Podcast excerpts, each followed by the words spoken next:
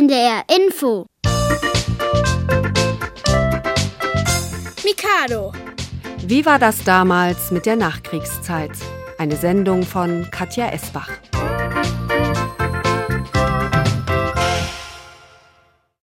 Die Stille konnte man hören nach all den Tagen mit dem ganzen Krieg und den fürchterlichen Geräuschen des Krieges. Und ich sagte zu meiner Mutter, sag mal, hörst du das? Ich glaube, es ist Frieden. Am 8. Mai 1945 endete der Zweite Weltkrieg. Deutschland hatte den Krieg begonnen und sechs Jahre später endgültig verloren. Ich war eigentlich nur froh, dass der Krieg zu Ende war und dass kein Alarm mehr kam, dass keine Bomben mehr fielen, äh, dass diese Angst weg war. Ich wartete eigentlich nur darauf, dass es wieder normal wird, dass ich wieder zur Schule gehen kann. So haben sich Menschen, die das Kriegsende damals miterlebt haben, später an diese Zeit erinnert. Aber was genau geschah nach dem Ende des Krieges und wie ging es den Menschen in Europa und Deutschland? Wie sah das Land nach sechs Jahren Krieg aus?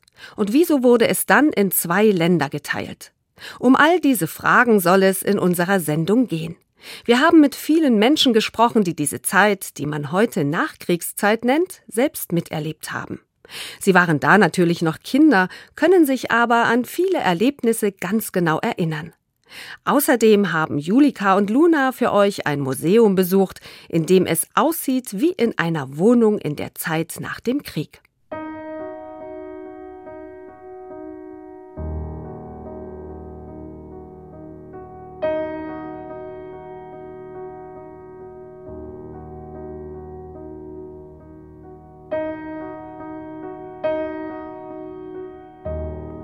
Also der Krieg, der dann beendet wurde, war, glaube ich, der Zweite Weltkrieg. Die ganzen Häuser waren kaputt und die ganzen Menschen mussten sich Sachen suchen, hatten gar nichts mehr. Ich glaube, dass Deutschland verloren hat. Die Russen waren die Sieger sozusagen. Ich glaube, Amerika und Russland ja, haben den Krieg gewonnen.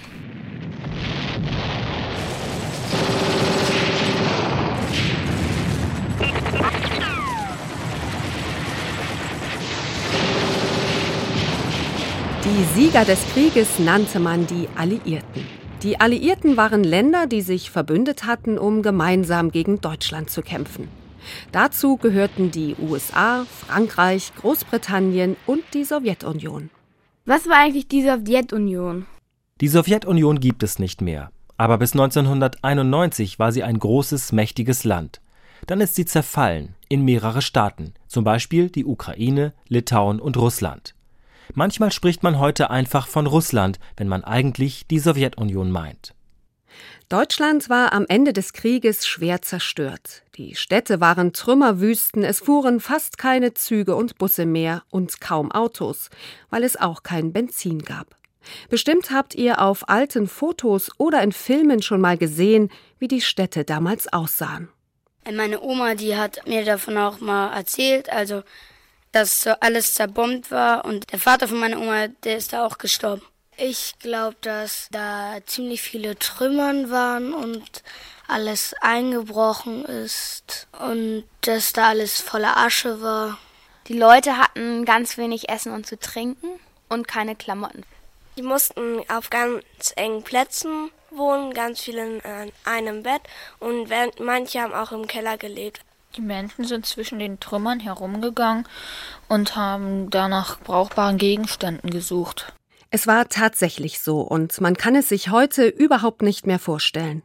Die großen Städte Deutschlands sahen aus wie riesige Schutthalden. Die Häuser und Straßen waren durch Bomben zerstört, manchmal stand fast kein Haus mehr. Es gab nur Trümmer. Natürlich waren auch viele Fabriken kaputt, deshalb konnte kaum gearbeitet werden.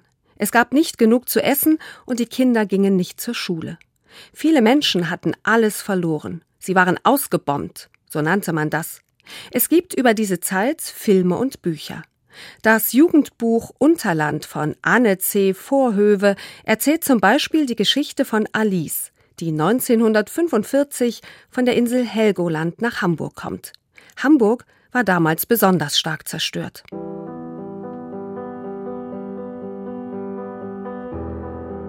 Keine 50 Meter zur Linken des Kindlerschen Gartentors begann die kilometerweite Trümmerwüste unseres Stadtteils. Schuttberge, Bombenkrater, Mauerreste.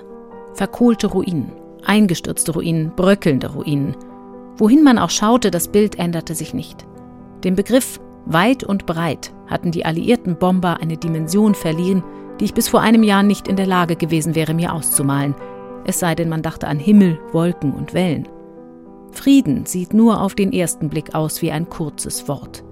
Ich glaube, es gibt keine zwei Menschen auf der Welt, für die Frieden ganz genau dasselbe bedeutet. Für mich hieß Frieden und wird es vielleicht immer heißen, dass sich der grau-gelbe Dunst verzog, der Himmel blau wurde, dass man wieder atmen konnte und sich erinnerte, was Stille war. In den ersten Nächten lag ich stundenlang wach und lauschte. Ich brauchte ein paar Tage, bis ich es tatsächlich glauben konnte. Nie mehr würden wir von Alarm geweckt werden, schlaftrunken nach dem gepackten Koffer greifen, in einen stinkenden, überhitzten Tunnel oder Bunker taumeln.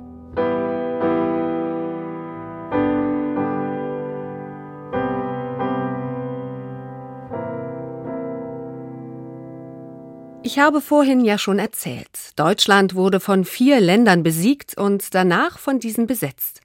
Um diese komplizierte Situation besser verstehen zu können, haben wir jemanden getroffen, der uns das ganz genau erklären kann. Wolfgang Müller ist NDR-Journalist und Historiker, also ein Fachmann für Geschichte. Wir haben ihn gefragt, wie es direkt nach dem Krieg 1945 in Deutschland weiterging. Man muss sich vorstellen, Deutschland hatte diesen Krieg angefangen, diesen riesigen Zweiten Weltkrieg angefangen und hat ihn verloren. Und was passiert, wenn ein Land einen schrecklichen Krieg anfängt, äh, viele Länder verwüstet und danach den Krieg verliert? Das Land muss selbst leiden. Und in dem Fall ist das passiert, was man sich vorstellen kann. Die Mächte, die gegen Deutschland den Krieg gewonnen haben, die haben dieses Land aufgeteilt in verschiedene Gebiete und jede dieser vier Siegermächte hat ein Gebiet bekommen. Das war so, dass im Osten Deutschlands Russland, die damalige Sowjetunion, ihre Besatzungszone hatte, so hieß das, Besatzungszone, und die drei Westmächte, Großbritannien, die USA und Frankreich, die bekamen eben Zonen im späteren Westdeutschland. Das waren die Briten, die hatten die britische Zone, das war von der Nordsee bis runter nach Nordrhein-Westfalen. Die Franzosen waren im Südwesten Deutschlands, also heute würde man sagen Rheinland-Pfalz, Baden-Württemberg im Wesentlichen. Und die Amerikaner waren im Süden, in Bayern und auch noch in der Mitte in Hessen. Deshalb nannte man die vier Siegerländer dann auch Besatzungsmächte. Hamburg zum Beispiel war von den britischen Truppen besetzt und die hatten dann das Sagen in der Stadt. Hört mal, was gleich einer der ersten Befehle nach Kriegsende war. Der britische Oberbefehlshaber hat ein Ausgehverbot für alle Bewohner der Stadt angeordnet. Alle Betriebe Hamburgs wurden um 10 Uhr geschlossen und der gesamte Verkehr in der Stadt ist eingestellt. Die Dauer des Ausgehverbotes bestimmt die Besatzungsmacht. Im Falle von Ruhestörungen werden Truppen der Besatzungsmacht mit der Waffe eingreifen. Das bedeutete, niemand durfte nach 10 Uhr abends noch seine Wohnung verlassen. Die Leute mussten die ganze Nacht in ihren Häusern bleiben und erst morgens ab 6 Uhr wurde diese Sperre beendet. Die Hamburger, die bei der Ankunft der Briten am 3. Mai 1945 dabei waren, erinnerten sich noch viele Jahre später daran. Es war unwirklich still. An diesem Tag war also nichts. Es war still, still. Und dann hörten wir etwas ganz weit in der Ferne, ein Summen oder Brummen und dann immer lauter werdend und ein Scheppern und Klirren. Das musste also das Geräusch sein der Kolonnen der Engländer, Panzer dazwischen, die also jetzt in die Stadt einmarschierten. Ich stand mit meinem Kind am Fenster. Da zog ein Bataillon mit Panzern, Engländer, vorüber. Und ein junger Engländer hat heraufgeschaut. Ich habe so heruntergewinkt und da strich er mit dem Daumen unter seiner Nase. So wenn er sagen würde, das habt ihr wohl davon.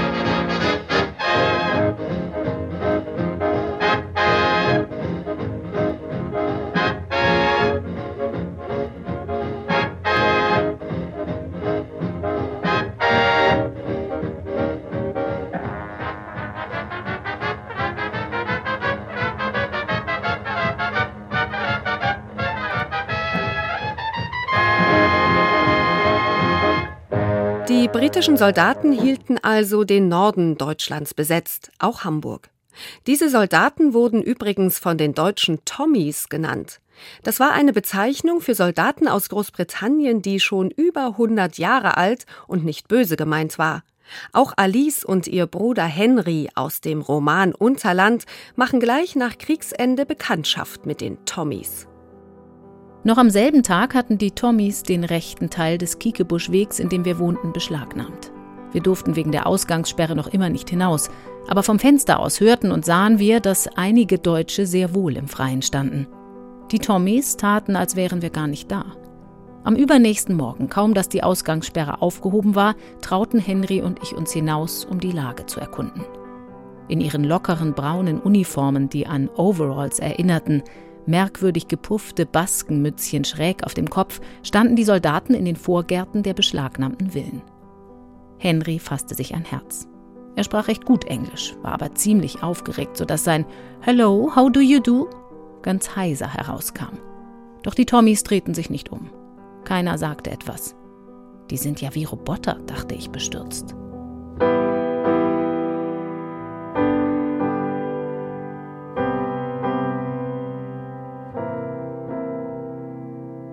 Direkt nach dem Ende des Krieges war es den britischen Soldaten verboten, mit Deutschen zu sprechen.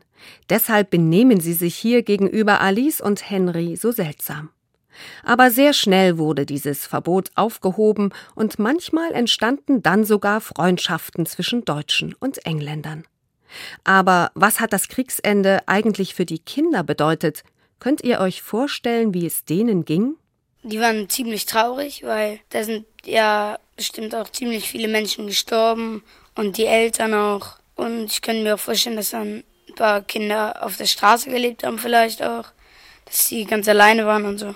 Ja, einem ist kalt und draußen ist ja auch alles voller Dreck und so. Und da kann man sich auch schnell verletzen weil das sind ja auch Scherben und Steine. Ich glaube, die Kinder haben sich sehr verlassen gefühlt, auch weil viele ja auch keine Eltern hatten.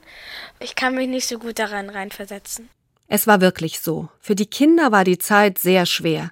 Erst hatten sie den Krieg miterleben müssen, viele waren ausgebombt worden, das heißt ihre Häuser waren zerstört, manchmal waren auch ihre Eltern oder Geschwister gestorben. Und ganz besonders schlecht ging es den Flüchtlingskindern. 1945, nach dem Zweiten Weltkrieg, gab es Millionen von Menschen, die auf der Flucht waren. Viele davon waren Deutsche, die vor der Roten Armee, so hieß die Armee der Sowjetunion, flüchteten. Sie hatten Angst vor den Soldaten, die sich aus dem Osten Deutschland näherten. Bis zum Krieg war Deutschland viel größer als jetzt. Einige Gebiete, die heute zu Polen oder Russland gehören, waren Teil des Deutschen Reiches, wie Deutschland zu der Zeit hieß. Von dort flohen die Menschen also zum Ende des Krieges.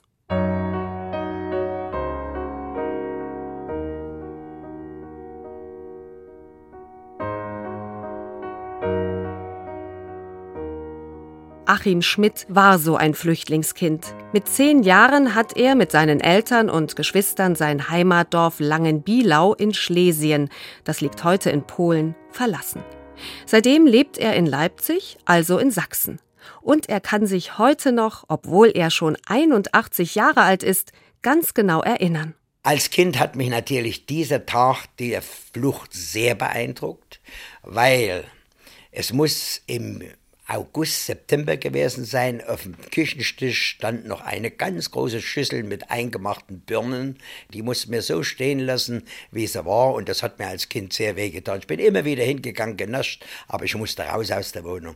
Erschwerend muss ich hier dazu sagen, das letzte Geschwisterkind von mir ist im September geboren worden. Und könnt euch vorstellen, meine Mutter mit so einem Säugling was musste man alles erst einmal mitbringen, um den Säugling überhaupt auf die Flucht mitzunehmen. Und da sind mir als Kind besonders in Erinnerung geblieben. Alle wurden ja in Viehwagen dazu mal transportiert. Normale Personenwagen gab es ja nicht, nur Viehwagen. Und das Einzige, wo meine Mutter die Flasche für meinen Bruder warm machen konnte, war eine Kerze. Die Züge fuhren natürlich nicht durch von Langbilau bis Leipzig. Achim Schmidt war mit seiner Familie deshalb ungefähr vier Wochen im Zug unterwegs, bis sie angekommen waren. Dabei sind es bis Leipzig nur knapp 400 Kilometer. Das würden wir heute mit dem Zug in vier Stunden schaffen. Viele andere Menschen flüchteten sogar zu Fuß, oft nur mit einem Handwagen oder auf einem Pferdegespann. So wie diese Frau, die von Ostpreußen nach Aurich in Ostfriesland geflüchtet war. Ich hatte Pferde, die waren dick und rund und, und ein Hund. Alle anderen sind überlaufen worden und unsere Pferde haben das geschafft. Wir sind durchgekommen. Wer vier Pferde besaß und gesund war, der war reich. Die Flucht war oft lebensgefährlich und sehr anstrengend. Und leider wurden dabei oft auch Familien auseinandergerissen. Eltern verloren ihre Kinder aus den Augen, Frauen ihre Männer. Und wie ihr wisst, gab es damals noch kein Internet, ja noch nicht einmal Fernsehen, nur Radio. Wie also konnte man nach den vielen Vermissten suchen?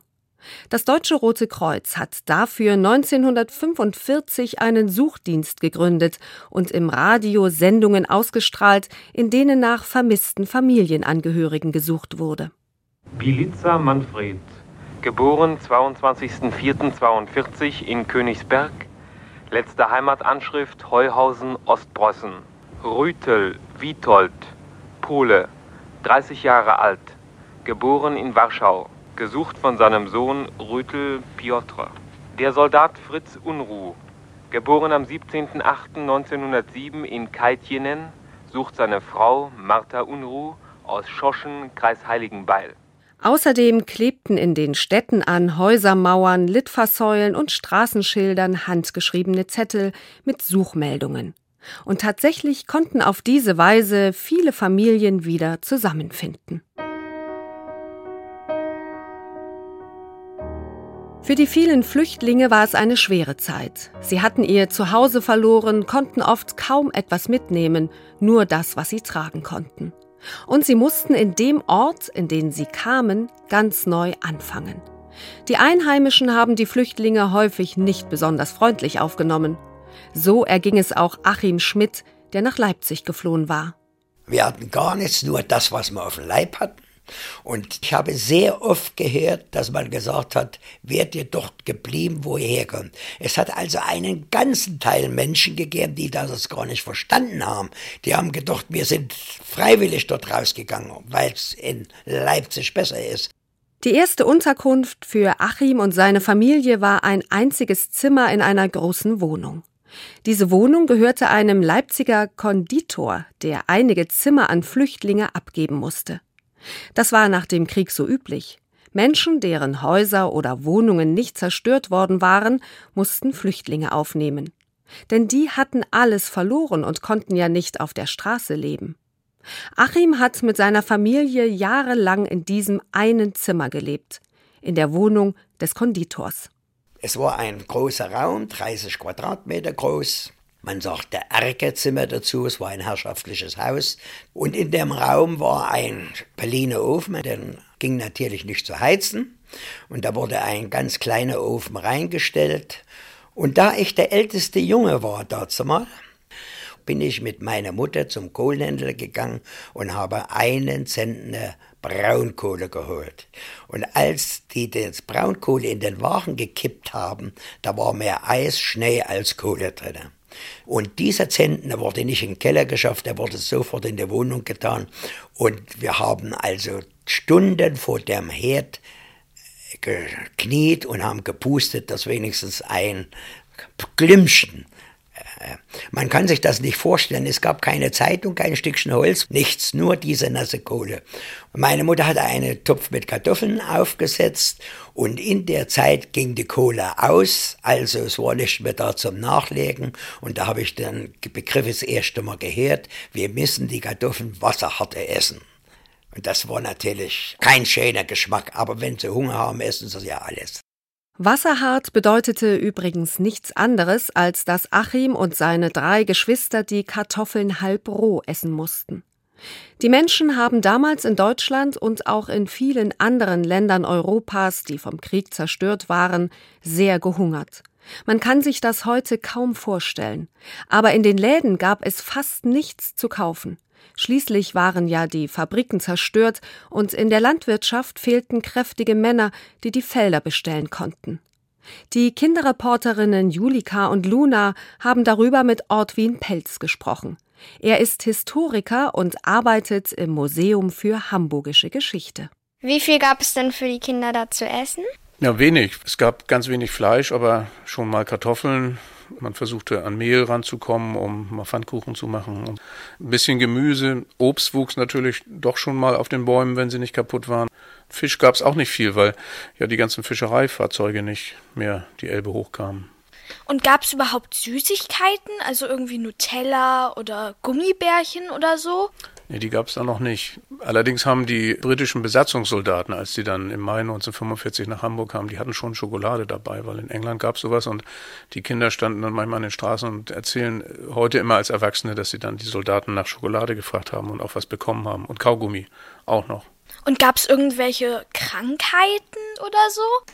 Das war eine ganz gefährliche Sache, dass immer wieder Seuchen kommen konnten, weil es gab natürlich unglaublich viele Menschen, die auch ganz dicht zusammen in Kellern wohnen mussten, die sich auch erkälteten und durch die schlechte Ernährung hatten die auch wenig Abwehrkräfte und haben keine Vitamine essen können. Es gab wenig Krankenhäuser und Ärzte und da war die Gefahr ganz groß, dass viele Menschen gefährliche Krankheiten bekamen.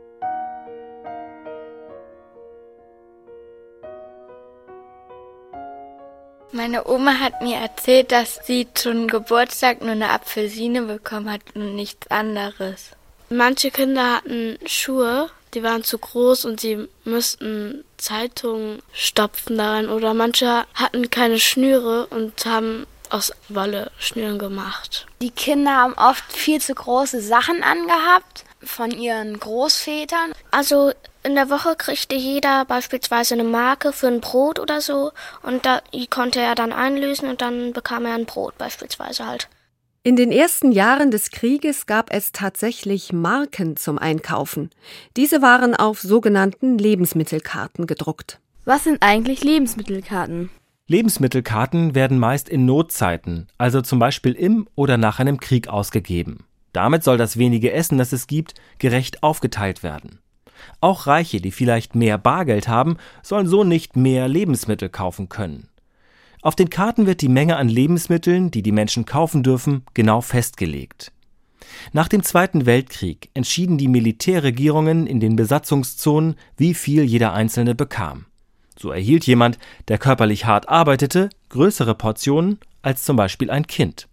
Aber trotz dieser Lebensmittelmarken war die Versorgung mit Essen unmittelbar nach dem Krieg sehr, sehr schlecht. Vor allem in den Städten. Denn dort konnten die Menschen ja nicht einfach Felder anlegen und Getreide und Gemüse anbauen oder in den Wohnungen Tiere halten. Deshalb sind die Stadtbewohner, sobald wieder Züge fuhren, raus aufs Land, weil sie hofften, dort etwas zu essen zu bekommen oder eintauschen zu können. Kinderreporterin Julika hat sogar schon mal den Begriff gehört, den man damals dafür verwendete. Ich habe mal das Wort Hamstern gehört. Was heißt das eigentlich? Ich stelle mal eine Gegenfrage. Weißt du denn, was ein Hamster so macht? Sich die ganze Zeit Sachen in die Backentaschen schieben? Ja, ganz genau. Und das ist auch mit Hamstern gemeint. Da es ja so schwierige Versorgung gab nach dem Krieg, sind die Menschen mit kleinen Handkarren aufs Land gezogen. Bei den Bauern ging es ein bisschen besser. Die hatten ja Vieh, die hatten Getreide, die hatten Obstbäume und Kartoffeln und da konnte man was eintauschen und das hieß dann Hamstern. Da hat man dann seinen Schmuck oder vielleicht hatte man noch ein bisschen Geld oder irgendwelche anderen Wertgegenstände mitgenommen und ist aufs Land gezogen und hat versucht, dort was einzutauschen. Einfach Lebensmittel, das war das Wichtigste, die wollte man haben. Auch in dem Roman Unterland von Anne C. Vorhöve fährt die zwölfjährige Alice mit ihrem Freund Wim und dessen Mutter zum Hamstern aufs Land. Und zwar ins alte Land in der Nähe von Hamburg. Besonders freundlich werden die Städter aber von den Bauern nicht aufgenommen.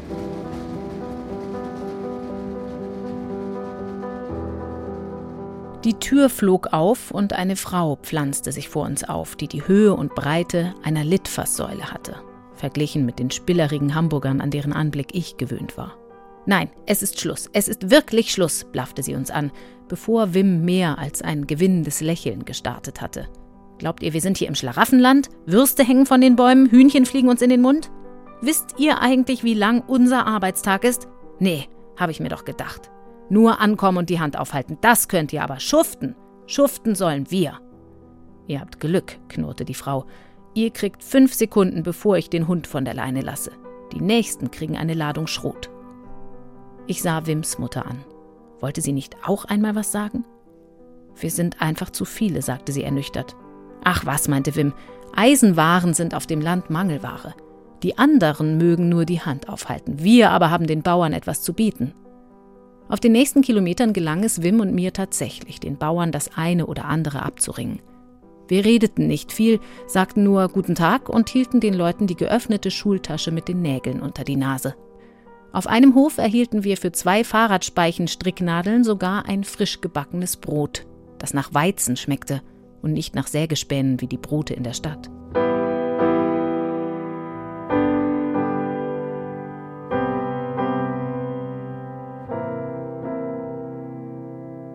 Diese Hamsterfahrten gab es nach dem Krieg überall in Deutschland. Brigitte Bernstein hat damals als Kind auf dem Land gelebt, in einem winzigen Dorf in Thüringen in Ostdeutschland. Und obwohl es über 70 Jahre her ist, erinnert sie sich noch an die Hamsterfahrer aus der Stadt. Also auf unseren Dorfstraßen gingen die Städter ein und aus. Die brachten ihr ganzes Vermögen, was sie eigentlich noch besaßen, jedes Betttuch, brachten sie in die Dörfer, um einzutauschen. Den Tausch konnten im Prinzip die reichen Bauern machen und äh, ab und zu hatten wir eben auch ein paar Eier übrig, dass meine Mutti wenigstens Schuhe für uns hatten. Eine andere Möglichkeit, an Essbares zu kommen, war der Schwarzmarkt. Was war eigentlich der Schwarzmarkt? Auf dem Schwarzmarkt beschafften sich die Menschen Lebensmittel, Kleidung, Schuhe, die es in den normalen Geschäften nicht zu kaufen gab. Schwarzmarkt wurde dieser Markt deshalb genannt, weil er illegal, also verboten war. Die Besatzungsmächte fürchteten, dass auf dem Schwarzmarkt kriminelle Geschäfte mit gestohlenen Waren gemacht wurden. Aber viele Menschen waren so verzweifelt und hungrig, dass sie immer wieder gegen das Gesetz verstießen und auf dem Schwarzmarkt einkauften oder Waren tauschten. Einen Schwarzmarkt gab es in allen deutschen Städten. Und natürlich wurde dort auch mit dem offiziellen Geld bezahlt, der Reichsmark. Aber die viel wichtigere Währung, mit der man vieles kaufen oder gegen die man Lebensmittel eintauschen konnte, waren Zigaretten. Und zwar amerikanische Zigaretten. Die hießen Chesterfield und wurden behandelt wie Geld. Deshalb wurden sie auch Chesterfield-Währung oder einfach Ami genannt. Ami stand für Amerikaner. Ein Polizist aus Hamburg hat sich später in einem Radiointerview daran erinnert. Eine Zigarette kostet damals sieben Reichsmark, die Chesterfield-Währung, eine Ami sechs oder sieben Mark. Äh, wer nicht rauchte, versuchte die zu verkaufen, um ein bisschen an Bargeld zu kommen, um sich für dieses Bargeld wiederum ein Ei oder ein bisschen Butter zu kaufen. Da die Schwarzmärkte verboten waren, kam häufig die Polizei und hat die Händler kontrolliert, oft auch verhaftet. Gehandelt haben nicht nur Erwachsene, sondern häufig auch Kinder, die ihren Familien helfen wollten oder mussten. Auch in Anne C. Vorhöves Buch Unterland gehen Alice und ihr Freund Wim in Hamburg auf den Schwarzmarkt. Dort versucht Wim ein gestohlenes Taschenmesser zu tauschen. Eine strafbare Handlung zu begehen hatte ich mir komplizierter vorgestellt. Aufregender, geheimnisvoller, gefährlicher. Auf keinen Fall so simpel und schnell erledigt wie unser erstes Geschäft auf dem schwarzen Markt. Die vor dem Altonaer Bahnhof auf- und abschlendernden Gestalten hätte man für Fahrgäste halten können, die die Zeit totschlugen. Erst auf den zweiten Blick erkannte man die Wachsamkeit der Gesichter und hörte ein stets geduldiges Raunen Zucker, Brot, Speck, Butter. Nach einem kurzen Blickkontakt, einem Nicken, gingen Händler und Kunde auseinander, trafen sich in einem Hauseingang oder einem Café und die Ware wechselte gegen Zigaretten, Geld oder Tauschgut den Besitzer. Ich hielt mich dicht neben Wim und hörte ihn murmeln: Suche Glühbirnen, wer hat Glühbirnen? Jemand hier Glühbirnen? Plötzlich machte ein Mann eine jähe Kopfbewegung, die offenbar hier bedeutete, denn Wim zeigte blitzschnell etwas aus der Hosentasche. Der Mann nickte und gab einem Jungen einen Wink. Dieser flitzte davon. Der Mann ging ein paar Schritte beiseite, wir standen wieder herum. Sein Lager muss ganz in der Nähe sein, flüsterte Wim. Was hast du ihm angeboten? flüsterte ich zurück. Nach kurzem Zögern griff Wim in die Hosentasche und zog ein Taschenmesser heraus. Ein schönes, praktisches Taschenmesser mit vielen Klingen. Das Taschenmesser, das wir soeben im ersten Tauschladen gesehen hatten. Keine Panik, sagte Wim lässig. Das sind wir gleich wieder los. Er hatte recht. In weniger als zwei Minuten war der Junge zurück. Das Messer wanderte in seine und ein Päckchen mit zwei Glühbirnen in Wims Manteltasche.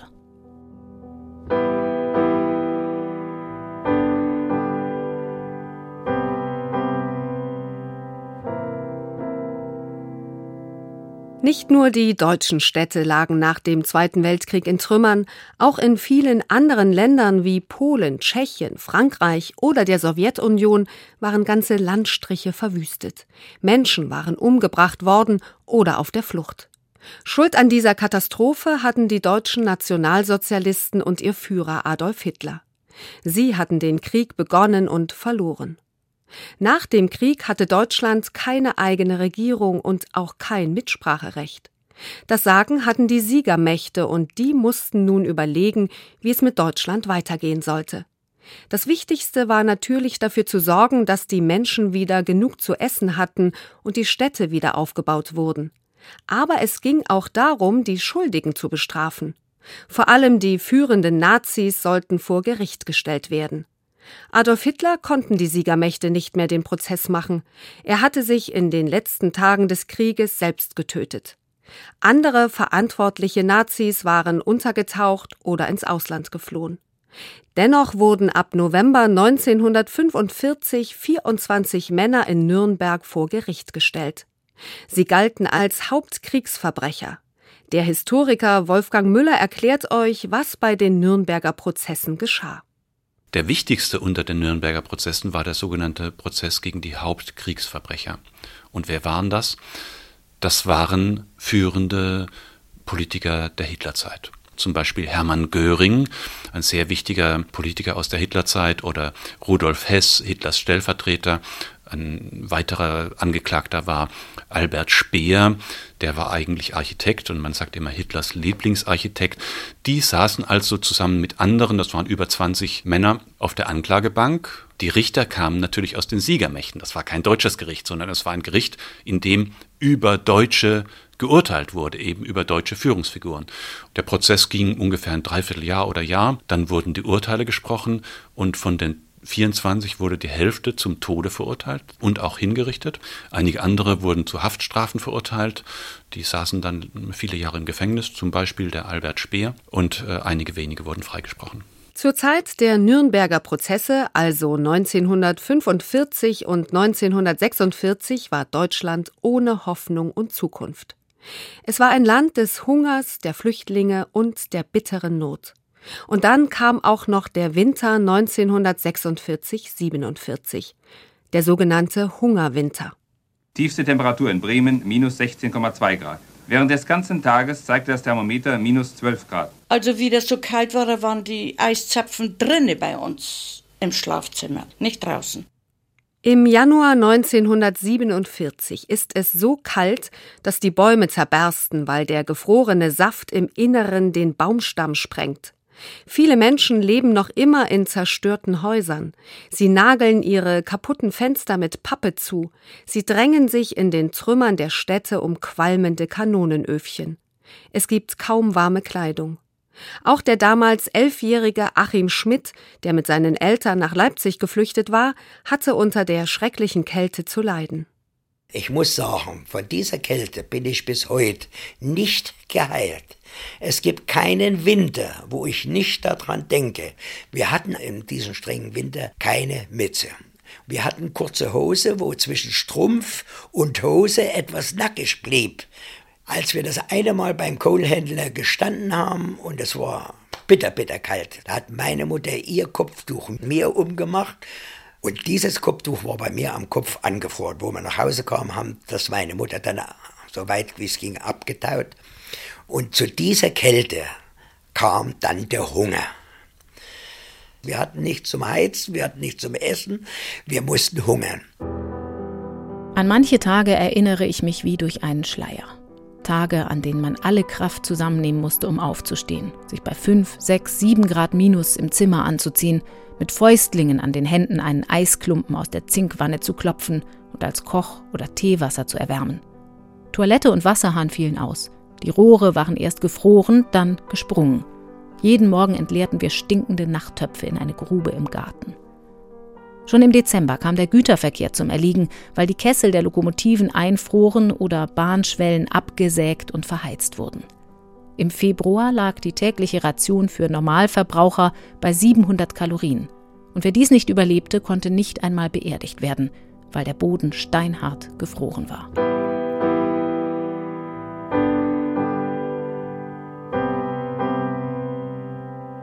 Zum Glück für die Kinder war in dieser Zeit aber schon wieder Unterricht. Und wenn ihr jetzt denkt, warum zum Glück, dann müsst ihr wissen, in den Schulen gab es damals oft Schulspeisung, also kostenloses Essen für alle Kinder. Für viele war das überlebenswichtig, auch für Achim Schmidt aus Leipzig. Es gab jeden Tag ein Brötchen. Und da wir 30 Kinder waren, fehlte einer und da kriegte immer einer zwei Brötchen. Und das ging nach dem Alphabet. Und wenn wir also in der Nähe von S waren und ich kam früh in die Schule, dann habe ich mir schon ausgerechnet, du könntest heute dran sein beim zweiten Brötchen und war enttäuscht, wenn der im letzten Moment dann doch auftauchte. In der Schule sah es nach dem Krieg natürlich ganz anders aus als heute. Ich glaube, also wir haben jetzt die Tische zum Beispiel hier unten als Ständer so als Metall und ich glaube, die hatten Stühle und Tische so alles aus Holz und so. Die hatten auch so Holzfächer gehabt. Die haben die neuen Kinder, die in die Schule gekommen sind, haben glaube ich auch nicht so viel zur Einschulung gekriegt, sondern so wie wir in der Schultüte ganz viele Süßigkeiten und Geschenke, sondern die haben glaube ich irgendwie nur eine Tafel Schokolade und Weintrauben und sowas bekommen. Es herrschten früher auch sehr strenge Regeln. Es war noch Schlagen erlaubt. Es stimmt. Damals wurden die Kinder in der Schule manchmal noch von ihren Lehrern geschlagen und zur Einschulung gab es natürlich fast keine Geschenke. Weil es auch an Heizmaterial mangelte, musste jedes Kind im Winter eine Kohle oder etwas Holz mit in die Schule bringen. Sonst blieben die Klassenzimmer kalt. Auch Schulhefte und Stifte gab es in der ersten Zeit nach dem Krieg fast gar nicht. Die Kinder schrieben auf kleinen Schiefertafeln, an denen ein Griffel, also eine Art Kreidestift und ein kleiner Schwamm hingen.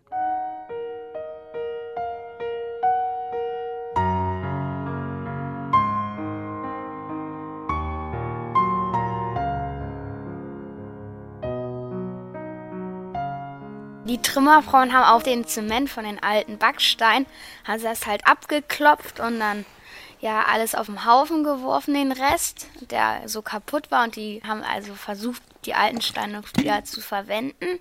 Die heißen Trümmerfrauen, weil die Männer, die waren ja Soldaten und die konnten nicht die Trümmer wegmachen. Und deshalb haben das nur die Frauen gemacht. Die haben auch früher in Parks zum Beispiel. Da sind so große Hügel und da haben Trümmerfrauen Steine freigeklopft und dann die Steine, die noch einigermaßen okay waren, haben sie dann verwendet für neue Häuser und der Rest dabei ist jetzt da unter eine große Wiese. Nach dem Zweiten Weltkrieg gab es wirklich Trümmerfrauen.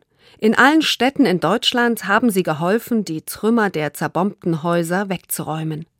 Ein Radioreporter hat 1947 eine Trümmerfrau in Berlin getroffen.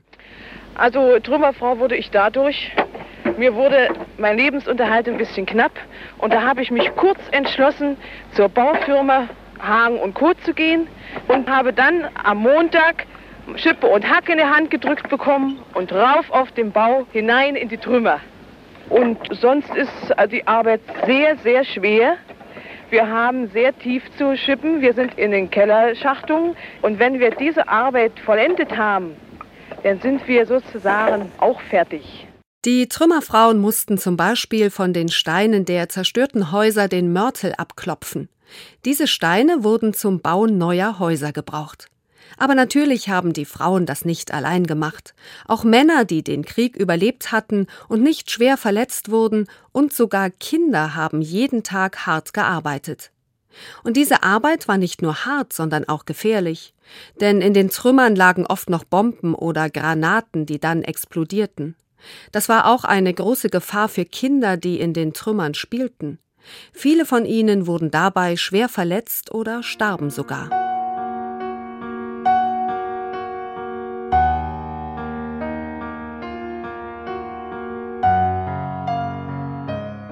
Ihr habt es ja bereits gehört. Deutschland wurde nach dem Krieg in vier Besatzungszonen unterteilt.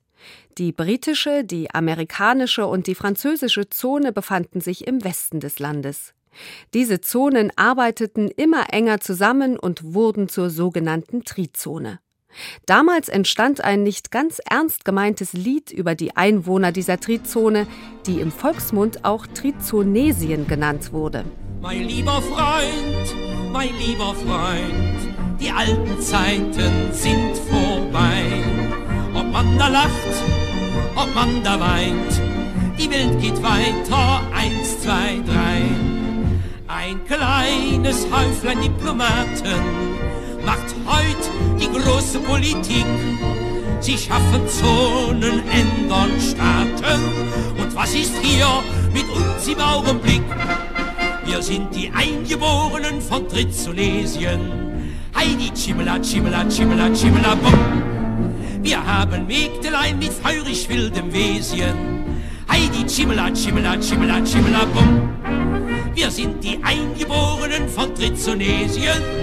Heidi, Chimela, Chimela, Chimela, Chimela, bum. Am 20. Juni 1948, drei Jahre nach Kriegsende, gab es dann in der Trizone eine Währungsreform. Was ist eigentlich eine Währungsreform? Bei einer Währungsreform ändern sich der Name und der Wert des Geldes. Das heißt, die alte Währung hört auf zu existieren und eine neue wird eingeführt.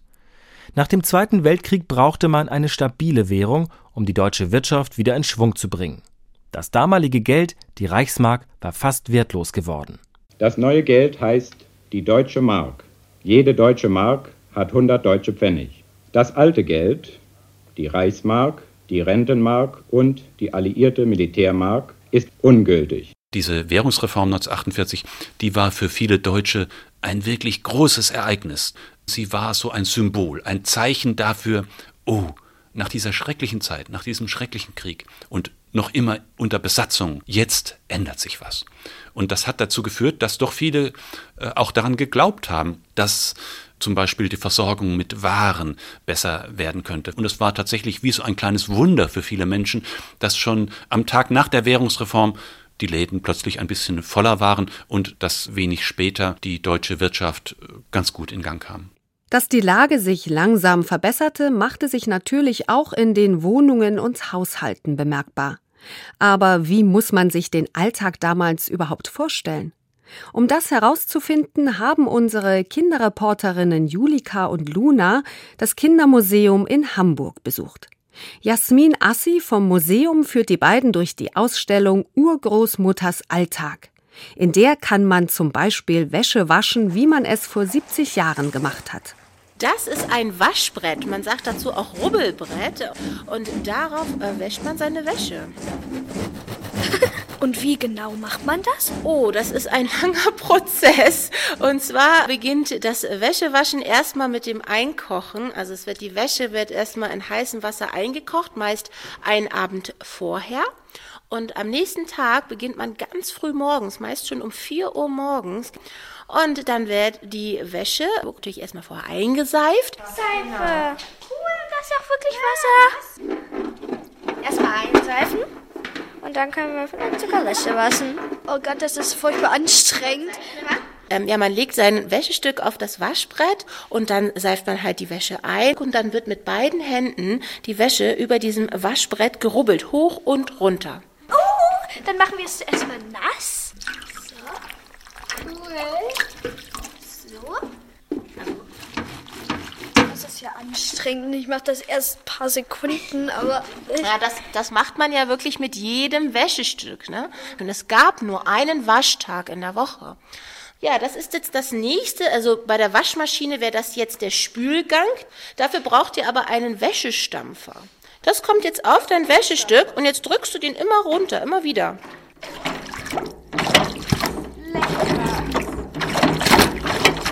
Das sieht ein bisschen aus wie diese Gummisauglocken beim Klo, nur eben aus Metall und Holz. Und was bringt das jetzt? Du spülst jetzt gerade die Seife, die da noch drin war, richtig aus, weil das ja sauberes Wasser ist. Ne? Das macht ja auch die Waschmaschine. Was kommt denn als nächstes äh, bei der Waschmaschine? Gibt es noch einen wichtigen Gang? Die schleudert es nochmal so genau. rum. Also so. Und was wir jetzt machen, ist sozusagen der Schleudergang. Wir pressen mit einer Mange das überschüssige Wasser aus der Wäsche raus. Okay. So, jetzt müssen wir das wahrscheinlich da durchstecken. Von dieser Seite ein, hier einmal, von der Seite, genau, zwischen die beiden Rollen. So, ich halte mal fest und eine von euch kurbelt. Und hier und Luna, du kurbelst jetzt wieder. da kommt wirklich eine ziemliche Menge. So lange, bis es trocken. Jetzt bist du mal dran, Luna. Jetzt will ich auch mal. Okay. Am Schluss müssen die Mädchen die Wäsche nur noch aufhängen. Beim weiteren Rundgang durch die Ausstellung fällt Julika ein seltsames Ding auf. Also hier hängt so ein riesiges schwarzes klobiges Teil mit einer Art Telefonhörer und irgendwie Schnur. Auch mit so einer komischen Wählscheibe mit Löchern und Zahlen und ja, das sieht ein bisschen komisch aus. Was ist denn das? Ja, das ist ein Telefon. Damals gab es halt eine Wählscheibe, da gab es noch keine Tastentelefone. Und ja, viele Kinder kennen das gar nicht mehr und viele wissen auch gar nicht mehr, wie man so eine Wählscheibe bedient. Wüsstet ihr das? Äh, vielleicht immer so drehen und wieder loslassen. Jetzt suchst du dir eine Zahl. Äh, sechs. Da steckst du den, deinen Finger in das Loch, wo die Zahl ist, und jetzt drehst du nach rechts bis zum Anschlag und lässt los. Jede einzelne Zahl wählen.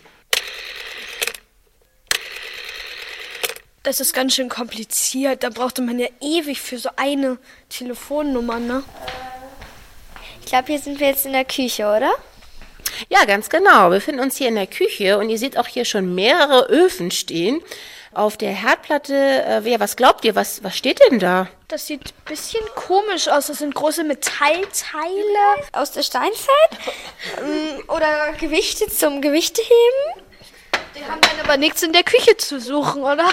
Nee. Oh, schwer. Also, ja. Vielleicht zwei Kilo oder so, weil die sind wirklich ja, das sind tatsächlich Bügeleisen und daher kommt ja auch der Name Bügeleisen, weil sie früher wirklich aus Eisen waren. Aber da ist überhaupt kein Strom, also jedenfalls sehe ich keine, aber wie wurden die dann heiß gemacht? Deswegen stehen sie auch auf der Herdplatte, denn sie wurden über diese Herdplatte erhitzt. Man musste im Ofen Feuer machen, dafür gibt es hier ein Fach. Hm, das musste eine ganz schöne Knochenarbeit gewesen sein, die die Hausfrauen damals gemacht haben. Julika und Luna ist im Museum übrigens auch aufgefallen, dass nirgendwo Computer oder Fernseher zu sehen waren. Die gab es vor 70 Jahren einfach noch nicht. Viele Leute waren schon froh, wenn sie ein Radio besaßen.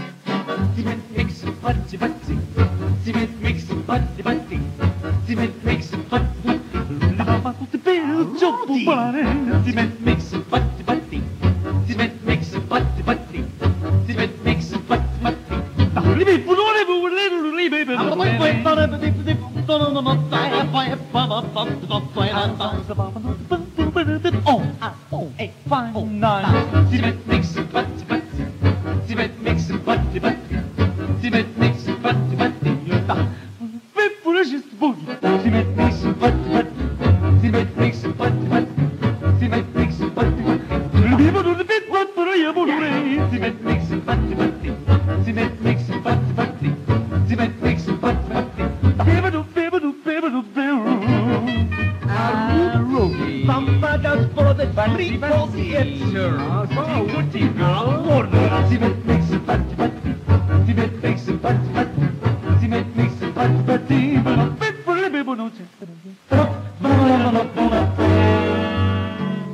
drei westlichen Besatzungszonen, also die französische, die britische und die amerikanische Zone, arbeiteten immer enger zusammen, hatten nach der Währungsreform sogar das gleiche Geld, die deutsche Mark.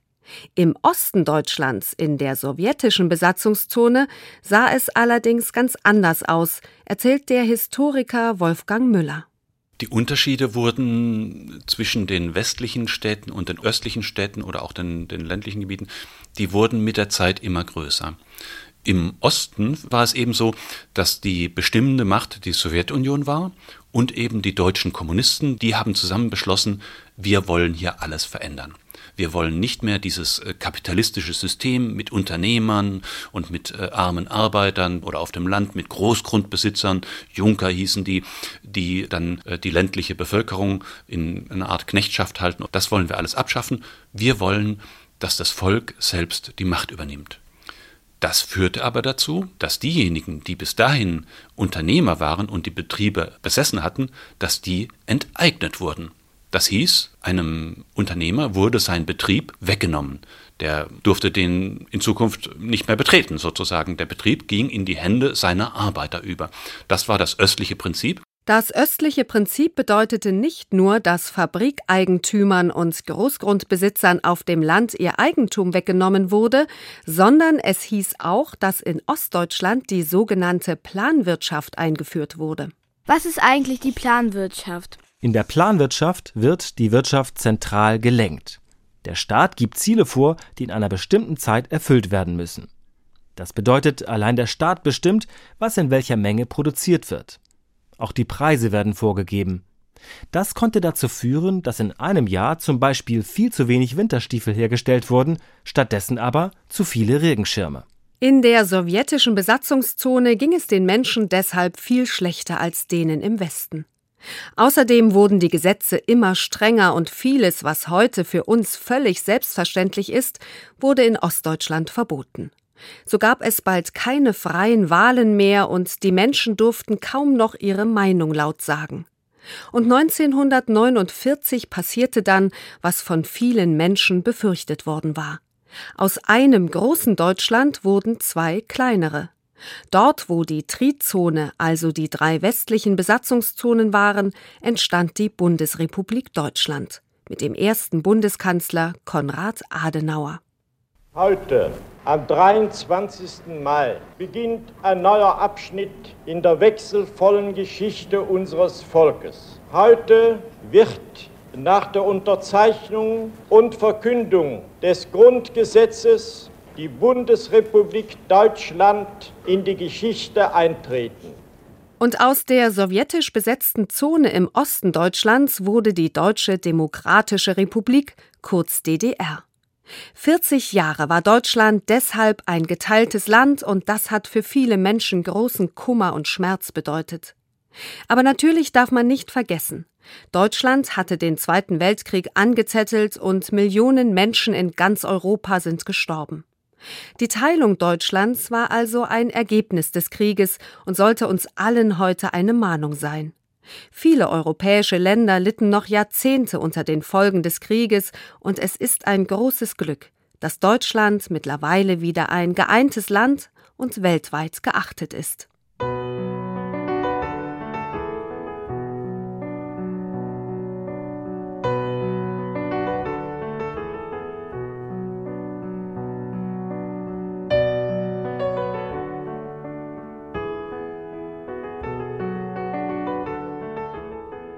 Das war Mikado. Heute, wie war das damals mit der Nachkriegszeit? Eine Sendung von Katja Esbach. Es sprachen Corinna Hennig, Oke Bandixen und die Autorin. Technik Wolfgang Dirks. Produktion Anja Brandt. Redaktion Katharina Marenholz. Eine Produktion des Norddeutschen Rundfunks 2017.